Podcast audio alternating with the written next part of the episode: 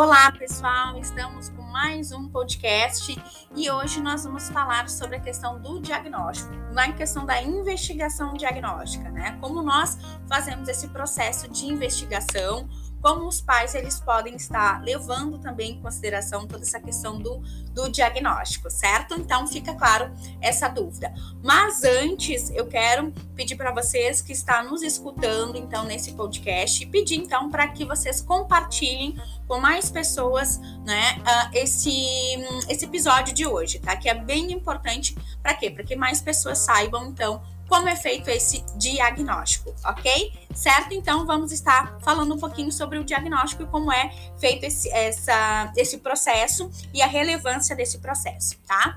Bom, gente, o diagnóstico ele é inteiramente clínico, tá? Ele é feito com base na questão de sintomas ele não é necessário fazer alguns exames, por exemplo, de ressonância, eletroencefalo, tá? Mas existem alguns especialistas, existem alguns médicos que solicitam sim esses exames, tá? Mas ele não é obrigatório. Então, papais, mamães não precisam se sentir inseguros referente a, a, a, esses exames, tá? Porque o diagnóstico ele pode sim ser feito através de outras formas, né? Através de uma equipe multidisciplinar que vão avaliar, tá? Como questões uh, uh, psicológicas, fonoaudiológicas, inclusive os médicos psiquiátricos e neurologistas, tá? Então, fiquem bem tranquilos, certo? Para por essas outras formas também, tá? Bom, o TDAH gente, como eu falei, ele é uh, um diagnóstico por exclusão, tá? E o que, que é isso? Nós vamos excluir a questão das causas, que é a desatenção, a hiperatividade e, muitos casos, também transtornos de ansiedade e transtornos de humor, tá?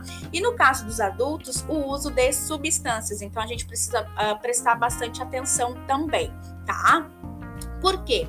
Porque o fechamento ele consiste numa tarefa muito complexa, tá? Uh, que exige um, um, uma questão muito minuciosa. Então é prudente, sim, uh, buscar especialistas referente a esse assunto, né? Para que seja levada em conta toda uma questão para que a gente uh, chegue a uma precisão no diagnóstico.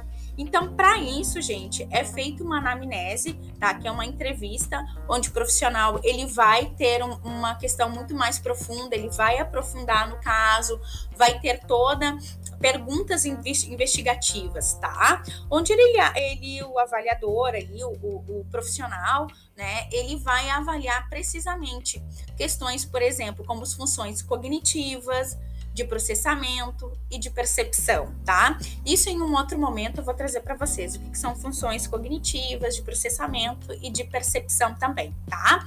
E essa equipe, gente, esse profissional, tá? Ele precisa estar envolvido sim com outras equipes, equipes multidisciplinares, tá?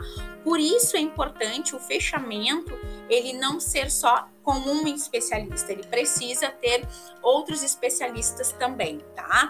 Que é o neurologista, o psicólogo, o fono, né? Que no caso do, do, do fonoaudiólogo, o que, que ele vai fazer? Ele vai contribuir com a avaliação de processamento auditivo desse paciente, porque em alguns casos, TDAHs também têm sensibilidade auditiva, certo? E a partir do cruzamento dessas informações de todos esses especialistas, tá? Aí sim nós vamos levar em consideração o fechamento do diagnóstico. Mas vejam bem, como eu falei para vocês, tá? O fechamento do diagnóstico ele nunca vem sozinho, ele precisa sim ter outros profissionais uh, ligados linkados para esse fechamento desse diagnóstico. Certo, gente? Tá? Então eu espero que tenha tirado um pouquinho da dúvida de vocês e se vocês gostaram, certo? Deste podcast, compartilha com mais pessoas, ok? Então, até o próximo. Tchau, tchau.